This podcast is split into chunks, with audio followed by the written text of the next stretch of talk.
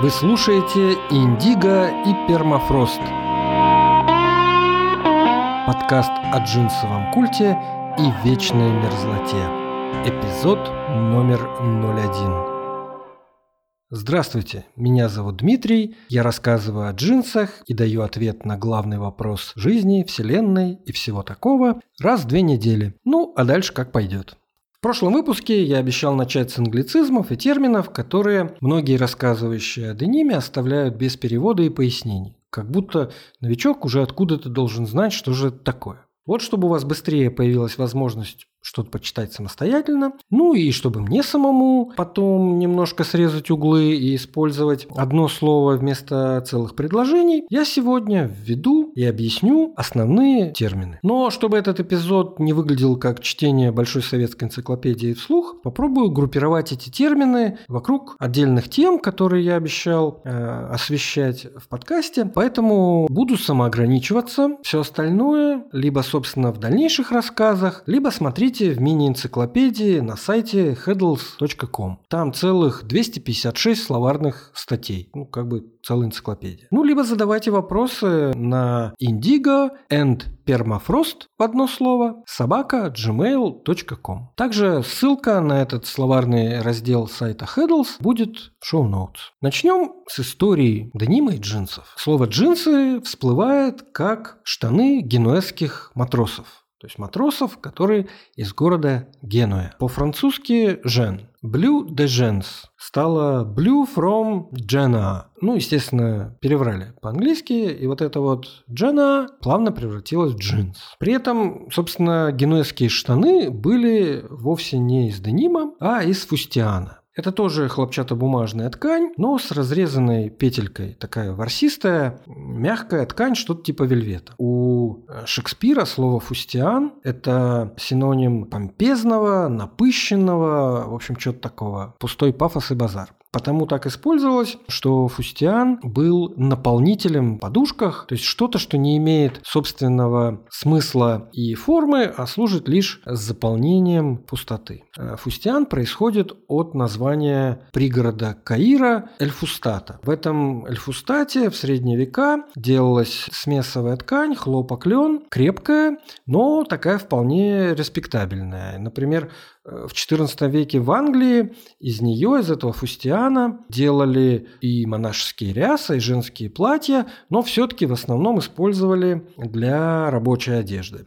А вот где-то к 1860 годам в Англии фустиан – это уже сугубо хлопчатобумажная ткань для рабочего класса. Э, в общем, эти генуэзские матросы были стильными чуваками. У них помимо фустиана еще в 16 веке появились штаны, чтобы всех окончательно запутать, из джина. Но джин – это не тот, который пьют, это тоже ткань. Смесовая ткань, хлопок, шерсть или хлопок лен, только она ничем не крашеная, там две нитки одного цвета, но штаны из джина – это не джинсы. Ну хорошо, второе слово «деним», оно возникает как Сарж-де-Ним, Саржа из Нима. Ним – это такой город на юге Франции, почти у Средиземного моря. И вот эта Саржа из Нима в Средневековье была смесовая тоже ткань, шерсть и шелк. В общем, когда все это приехало в Америку, местные, не сильно продвинутые в европейских топонимах и в текстиле парни все напутали. Из денима делали в основном комбинезоны, полукомбинезоны, а из джина брюки, куртки, весты, в смысле жилеты. В итоге современные джинсы сделаны не из джина, а из денима. Но называются джинс. А вот те самые комбинезоны и полукомбинезоны.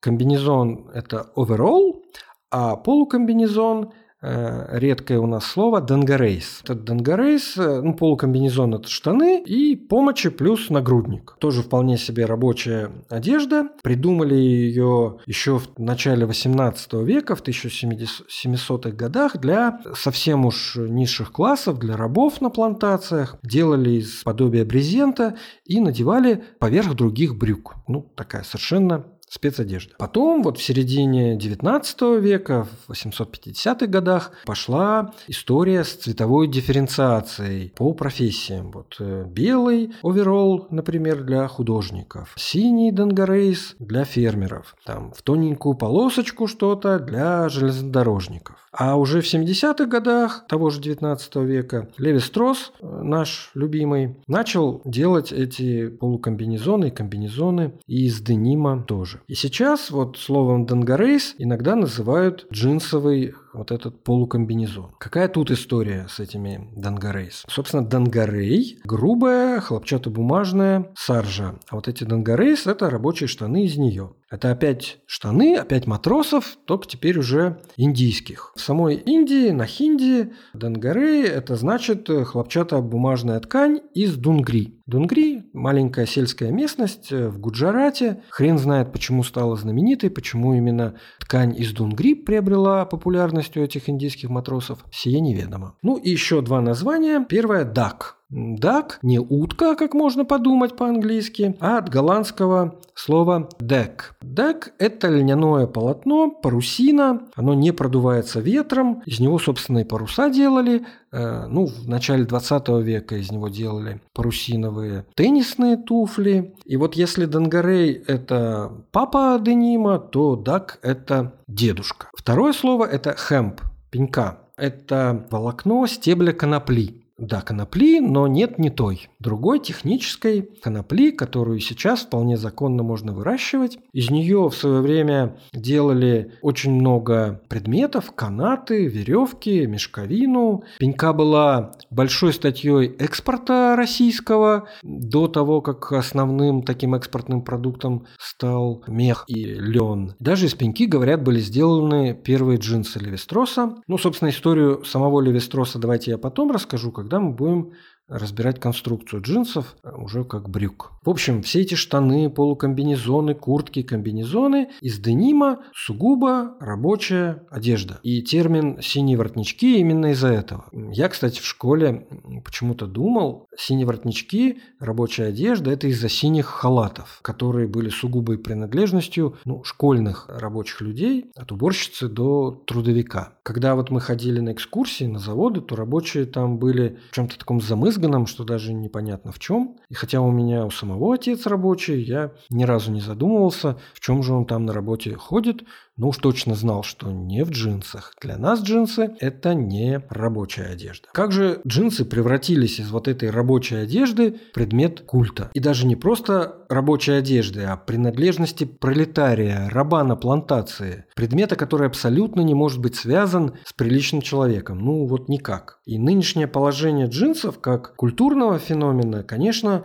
неотделимо от Голливуда. Именно киногерои легитимизировали джинсы как одежду, которую может надеть приличный человек, а не только пролетарий. Ведь вы понимаете, что приличный человек, еще раз произнесу этот термин, он не может носить ничего, кроме костюма. Ну, если этот человек мужчина, конечно. Начали создавать джинсам какой-то иной имидж киношные ковбои с 1920-х годов. Потом, во время Второй мировой войны, слишком многим пришлось влезть в шкуру рабочего и надеть джинсы. А вот после войны не все захотели их снять. Потому что это был определенный ну, такой вызов, контркультурное высказывание против авторитарного давления общества и традиций. Э, мне кажется, нам трудно сейчас даже представить, насколько консервативным и традиционным было общество 50-х годов, в том числе и американское. Нам трудно действительно это представить, видя сейчас Америку достаточно либеральной страной, то понять, как же это было 50 лет назад, ну окей, уже не 50, уже 70 лет назад, ну, в общем, только кино и помогает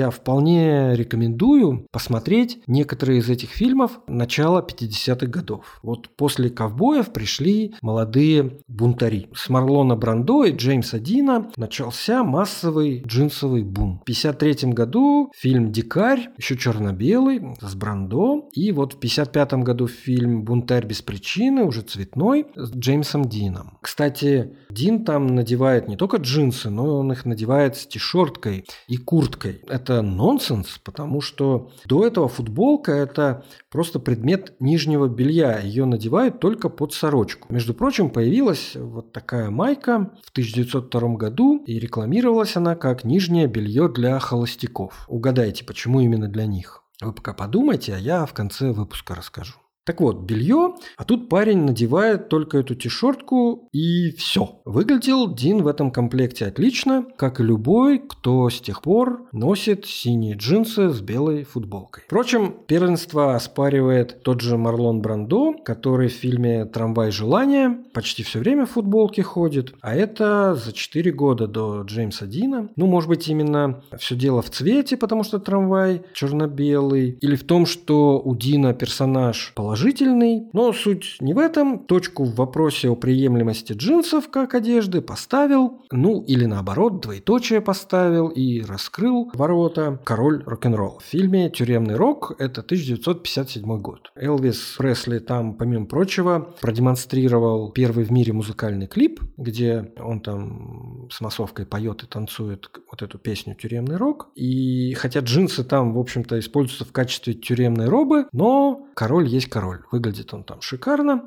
Его влияние на неокрепшие юные умы, видимо, вызвало бум спроса на джинсы в конце 50-х. А потом были дети цветов, поголовно одеты в деним. Ну и дальше этот поезд уже было не остановить. Да, ну теперь давайте разберемся, из чего же и как получается деним. То есть поговорим о хлопке и его окрашивании. Хлопок он же катон, делится на несколько видов в зависимости от длины волокна. Короткоштапельный хлопок из Индии, Восточной Азии, там длина волокна от 12 до 25 миллиметров. Он дешевый, массовый, и из него сделано большинство, собственно, джинсов. Вторая группа Upland катон, такой из Центральной Америки, длина волокна 22-24 мм, а сейчас в основном производится в Штатах. Ну и главное, что нам важно в нашей теме, группа хлопков под названием Extra Long Staple. Вы можете встретить такую аббревиатуру ELS. Вот этот Extra Long Staple, длинноштапельный хлопок, у него длина волокна от 30 и аж до 70 мм, самый хороший, блестящий, прочный, с которого получается э, самая хорошая пряжа, а из нее, соответственно, хорошая ткань. При этом в разных географических зонах у разных хлопков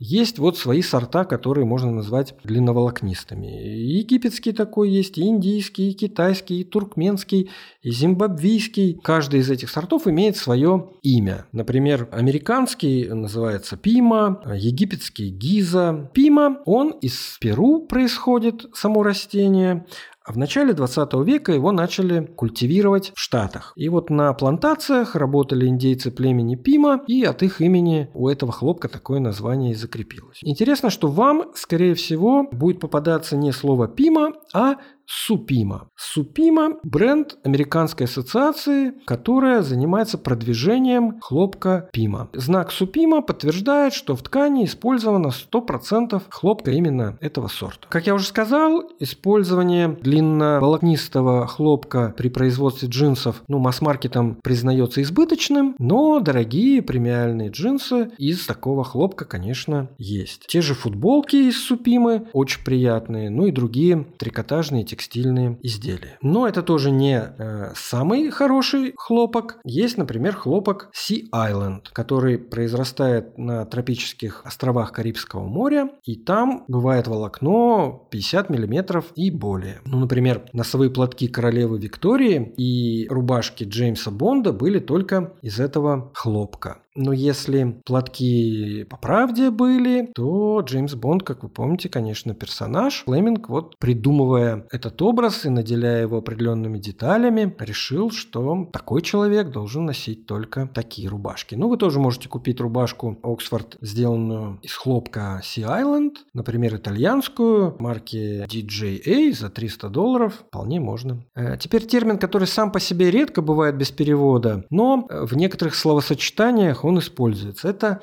ярн, то есть пряжа. Вот такой термин может нам встретиться span yarn. Это пряжа, изготовленная методом кольцевого или веретенного придения. Собственно, до 1970-х годов только такое имитирующее старинное вращение веретена придения и было, но потом чехи придумали пневмомеханику с открытым концом, и все стало гораздо быстрее, пряжа получается ровная, э, хоть чуть и менее прочная. При этом нить рингспан, она неравномерная, поэтому и ткань из нее получается неровной, с бугорками, утолщениями, которые называются словом слаб. Вот такая неровная и не одинаковая на всем своем протяжении ткань, а значит лучше, а не хуже. Как все в этом херитедже, уставшем от машинного унифицированного производства. Впрочем, сейчас современные предельные станки, управляемые компьютером, нарочно делают неравномерную пряжу. В общем, круг замкнулся. Хотели слаб, вот вам слаб. Из этого вытекает новый термин слабби слабиденим, сделанный из этой рингспан пряжи. Можно также встретить термин dual рингспан. Это когда рингспан пряжа и в основе, и в утке, но это, собственно, относится уже к ткани, а не к пряже. Давайте еще про пряжу пару слов. Термин корспан. Чаще так делают нитки, но и в ткани тоже такие нити идут. Например, для того, чтобы сделать э, джинсы стрейч. Э, суть в чем? Берется некое ядро полиэстеровое и обволакивается хлопковыми волокнами волокнами, нитями. Получается такая нитка, которая на вид как хлопковая, внутри содержит э, полиэстер.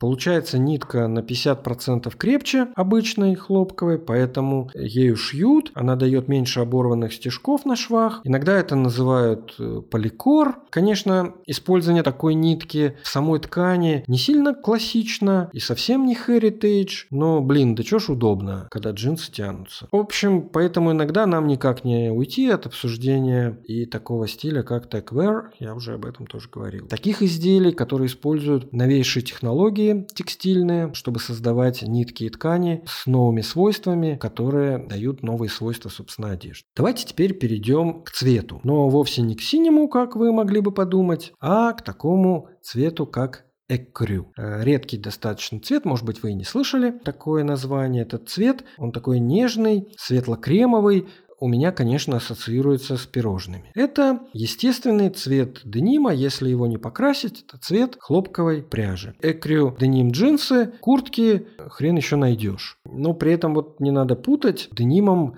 просто покрашенным в бежевый цвет. Ну, тут все, конечно, об оттенках. Этот оттенок некрашенной нити, зачем он нам? Деним должен быть крашеный, цветной. Индиго красили пряжу давным-давно.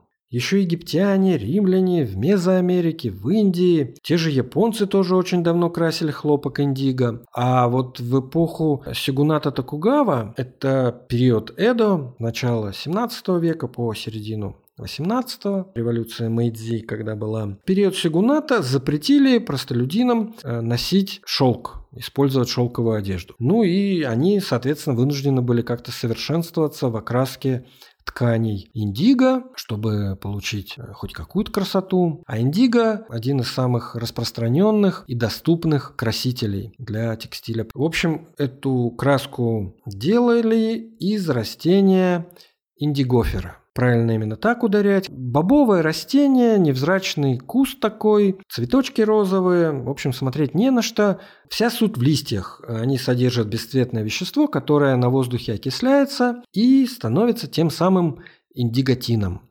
Красителем, который дает вот этот синий цвет, который мы называем цвет индиго. Если, кстати, смешать порошок из листьев индигоферы с хной, то получится басма. И ихну, и басму, наверное, больше девочки знают такие слова. Это все натуральные краски, которые используются давным-давно в косметике декоративной, в окраске волос и так далее. А вот, между прочим, Масаи делают из индигоферы зубные щетки. К слову или не к слову, просто недавно Масаев этих посетил. Хорошо торговали индиго те самые генуэзцы в красивых штанах, помните их? Так или иначе, а в 1865 году один немец, не буду уж вас загружать фамилиями, придумал, как сделать синтетический краситель цвета индиго. И фирма BSF, всем известная, начала его производить. И вот этот искусственный краситель называется Чистый pure индиго, э, в отличие от натурального natural индиго. Наверное, вам понятна разница. У них разные свойства и, конечно, разная цена. Этот самый pure индиго как химическая субстанция абсолютно дает равномерный цвет, равномерное окрашивание.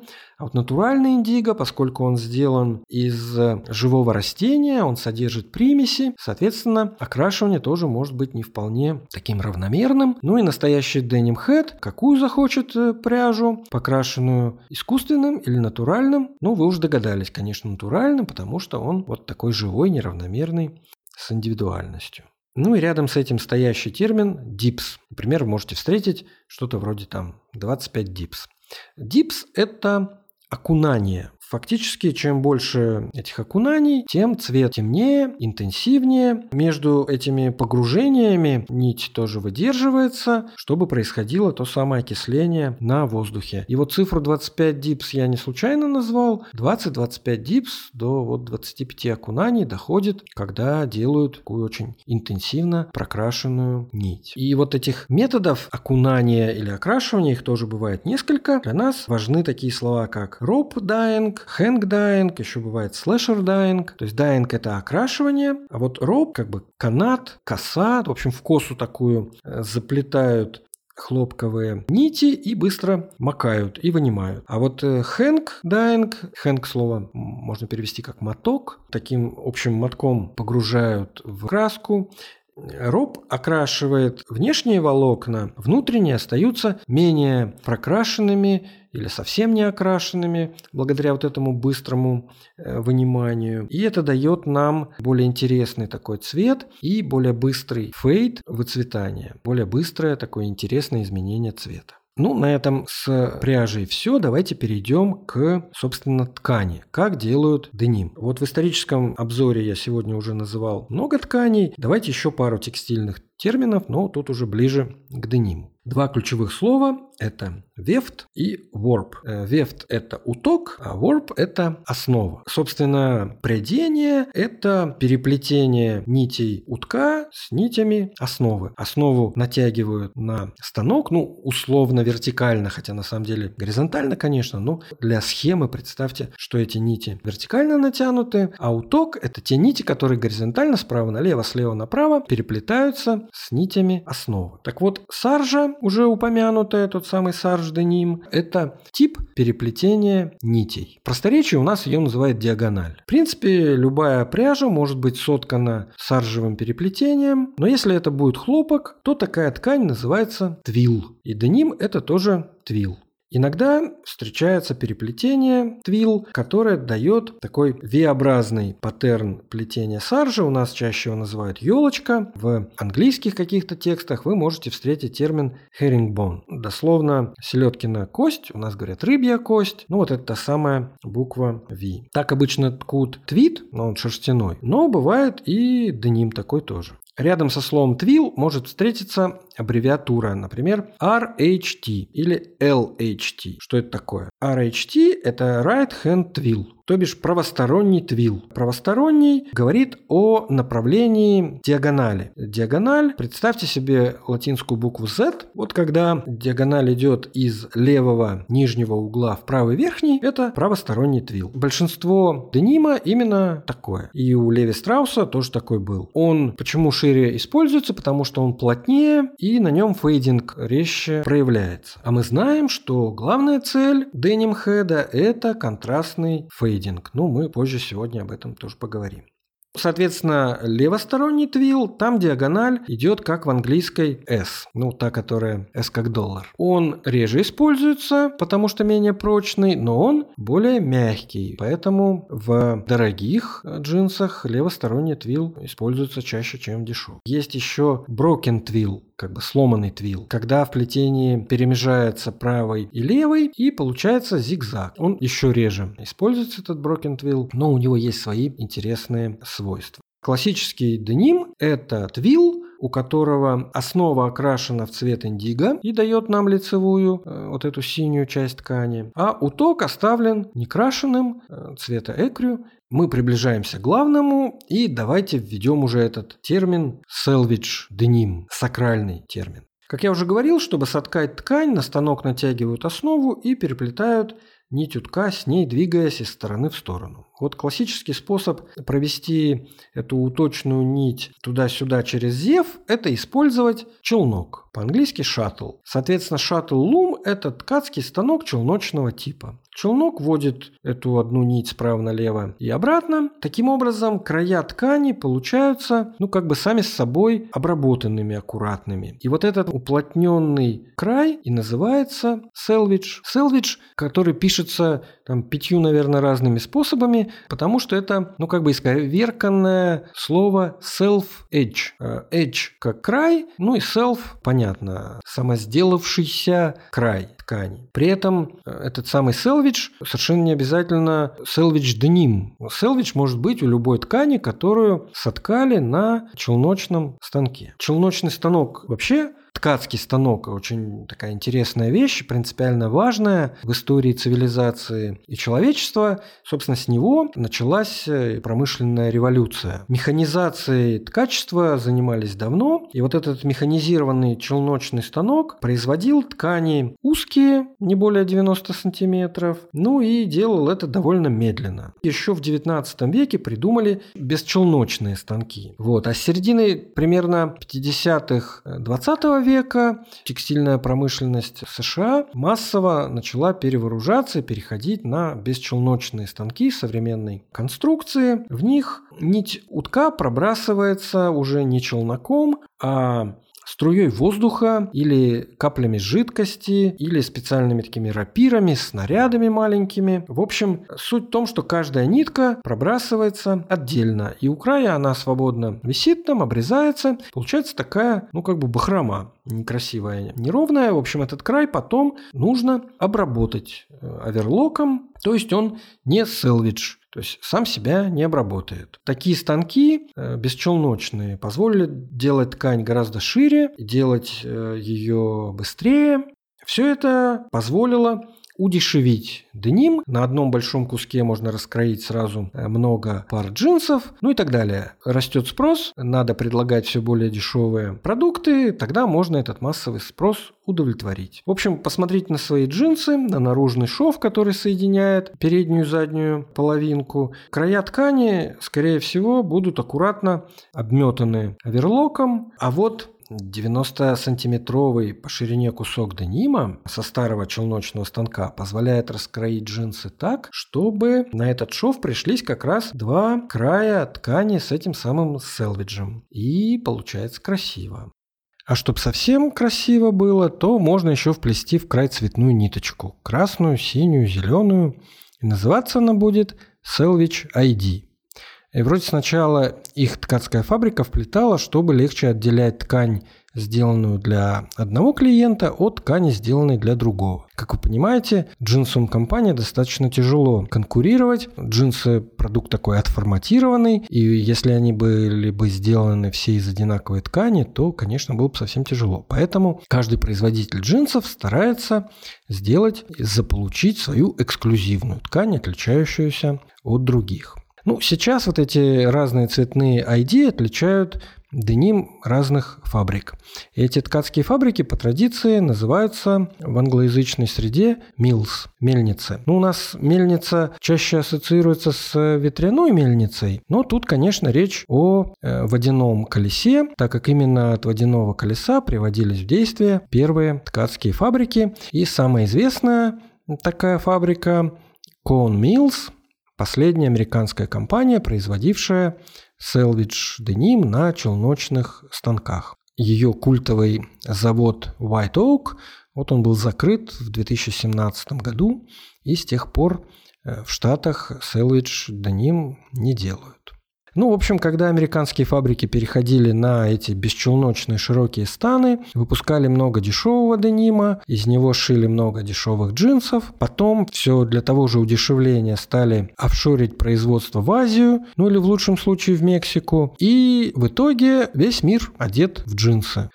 А, но те ли это джинсы, которые начали это триумфальное шествие? Увы, увы. Японцы массово познакомились с джинсами в годы американской оккупации. Победители во Второй мировой войне вообще мощно транслировали свой стиль жизни на свои зоны влияния. И мы, и американцы. Но что тут сравнивать? В области потребительских товаров американское влияние было, конечно, куда сильнее. И для японцев стиль преппи стал символом успеха, а джинсы стали символом свободы и молодого бунтарства. Ну, как я уже говорил, и в Штатах тоже. В общем, когда культовые американские левайсы и прочие ли стали совсем не похожи сами на себя, японцам захотелось, ну, вернее, пришлось самим сделать настоящие американские джинсы. Ну, в общем, историю японского селвидж денима оставим на потом. А сейчас я про это вспомнил только потому, что старые американские челночные станки не все пошли в утиль. Многие были куплены японскими компаниями и до сих пор прекрасно работают. Но есть такой миф расхожий про вот эту покупку станков, что японцы, мол, купили старые американские станки и с этого момента начали делать селвидж деним. Это не вполне так, потому что у японцев было вполне достаточно и своих старых челночных челночных станков. Например, тех, которые делала компания Toyota, которая так называлась по фамилии своих владельцев. Toyota. Да, это та самая, которая при переходе от очередного Toyota папы к Toyota сыну решила заняться автомобильной промышленностью и выбрала себе имя Toyota. А сейчас на логотипе этой самой Toyota вы можете увидеть, ну, некоторые видят там, например, быка с рогами, но на самом деле это игольное ушко, в которое продета нить. Это дань той самой истории, когда компания компания Toyota производила ткацкие станки. Деним может быть разной плотности, потому что по-разному соткан и состоит из пряжи разного веса. В потребительском плане эту плотность заменяют весом и делят джинсовую ткань на легкую, среднюю и тяжелую. Хотя по сути речь про плотность, но для простоты измеряется вес стандартного куска ткани. Говорят о количестве унций на квадратный ярд денима. Письменное обозначение унции – ОЗ. Поэтому вы можете встретить такие просторечивые типа «сколько ОЗ», но это, конечно, совсем не граммот. Градация примерно такая. Легкий деним до 12 унций. Обычно это летние джинсы из него делают или рубашки, рубашки, мягкий, он не требует разноски, в нем легко дышится, но не очень контрастный фейт он дает. Средний деним от 12 до 16 унций. По сегодняшним временам большинство джинсов именно такие. Они ощутимо жесткие, твердые, относительно тяжелые, тем жестче и тяжелее, чем ближе к 16 унциям. Их требуется разнашивать, они менее эластичны, они теплее, если мы говорим про погоду, долговечнее с точки зрения протирания до дыр. И самое важное, они более контрастные стираются, дают фейт. Ну и тяжелый деним, то, что свыше 16 унций. Это отдельный мир, отдельная история. Самые тяжелые на сегодняшний день джинсы, э, у них деним имеет плотность более килограмма на квадратный метр, представляете? Например, 32-унцовый монстр от Naked and Famous. Или э, вот компания Soso в этом году сделала Breaker of Legs 33,14 унции. Breaker of Legs – это ломатель ног. Иногда говорят, что тяжелый деним придумали для байкеров, потому что он очень прочный и действительно может дополнительную защиту дать при падении или не так продуваться при быстрой езде. Сейчас, конечно, далеко не только байкеры им пользуются, потому что после разноски и нескольких стирок он становится мягким, а внешний вид у него очень красивый. Такая плотная ткань, она совсем иначе ложится на тело, складки дает крупные, плавные, и мне очень нравится. Ну, собственно, не мне одному, иначе чего бы еще людям мучиться с разноской и всей этой тяжестью. Те самые джинсы, которые стоят в углу, это вот тяжелые джинсы, конечно. На этом про деним закончу, а напоследок расскажу, как обещал, про пермафрост – но сначала другое обещание про футболку для холостяков. До привычной нам футболки в качестве нижней сорочки была майка типа Хенли, такая без воротника и с двумя-тремя пуговицами. Представляете, наверное. Ткань не тянулась, поэтому, чтобы снять, нужны пуговицы, чтобы снять, надеть. Раз есть пуговицы, значит, они отрываются, и их нужно пришивать. А если нет жены, то некому и пришивать. Поэтому t-shirt рекламировалась как майка для холостяков. Там ничего не надо пришивать. Можно использовать, даже если у тебя нет жены. Ну, теперь теперь давайте все-таки про серьезное, про пермафрост. Тут надо вспомнить такого дядечку Меркатора, который жил в 17 веке и придумал проекцию Меркатора. Это такой способ натянуть сову на глобус. Ну нет, на самом деле это способ превратить шар глобус в плоскую карту через цилиндр. И сделать это так, чтобы были наименьшие искажения. Ну вот он, Меркатор, думал, как минимизировать искажения по прямой расстояние, что важно для навигации. Нам-то это сейчас уже не важно, а вот искажение объектов на карте, оно для нас существенно. И они очень сильно искажены по площади, причем чем дальше от экватора, тем сильнее искажены. Африка на самом деле, она очень большая. Она по площади больше, чем США, больше, чем Китай, Индия и почти вся Европа вместе взяты. Например, Украина, по площади равна Мадагаскару. В общем, Россия выглядит в реальности совсем не так, как мы привыкли видеть ее на карте. Мы очень длинная и относительно неширокая полоска земли вдоль берега Ледовитого океана. Это, конечно, не мешает России, вправду, быть самой большой по площади страной мира, но если мы посмотрим на ночную фотографию из космоса, где видны освещенные населенные пункты, или карту вышек сотовой связи, или, собственно, карту плотности населения, то мы увидим гигантские пустые пространства пространства. Люди в России сосредоточены в дюжине крупных узлов и размазаны истончающимся слоем вдоль железной дороги на тысячи километров с запада на восток. И это пространство можно любить, но невозможно освоить и населить так же плотно, как Европу или Японию. Тут всегда было пусто, и холодно. И при 300 миллионах раньше, и уж при 140 миллионах сейчас здесь пусто и холодно. И нам не отогреть эту бесконечную землю. Я надеюсь, что так будет и дальше, потому что никаким миллиардным китайцам или индусам никак не хочется жить в тайге и тундре. Что не мешает, конечно, отдельным из них желать хищнически использовать ресурсы. Но это тема другого разговора. Этот спич вовсе не про геополитику, упаси Господь. Это про настроение и самоощущение. Поэтому пермафрост в названии – это просто обозначение места. Место, где мы находимся, откуда живем и смотрим на весь окружающий мир. В общем, из России с любовью – это с отчаянно смелой безнадежностью с берега Ледовитого океана. На этом прощаюсь. Задавайте вопросы или просто шлите привет по электронной почте indigo and permafrost в одно слово собака gmail.com. Если понравился этот подкаст, вы знаете, что нужно делать. Подписывайтесь на iTunes или где вы там слушаете свои подкасты, ставьте оценки, оставляйте комментарии. Так о проекте узнает больше таких людей, как мы с вами. Нам не отогреть эту вечную мерзлоту, но каждый может зажечь.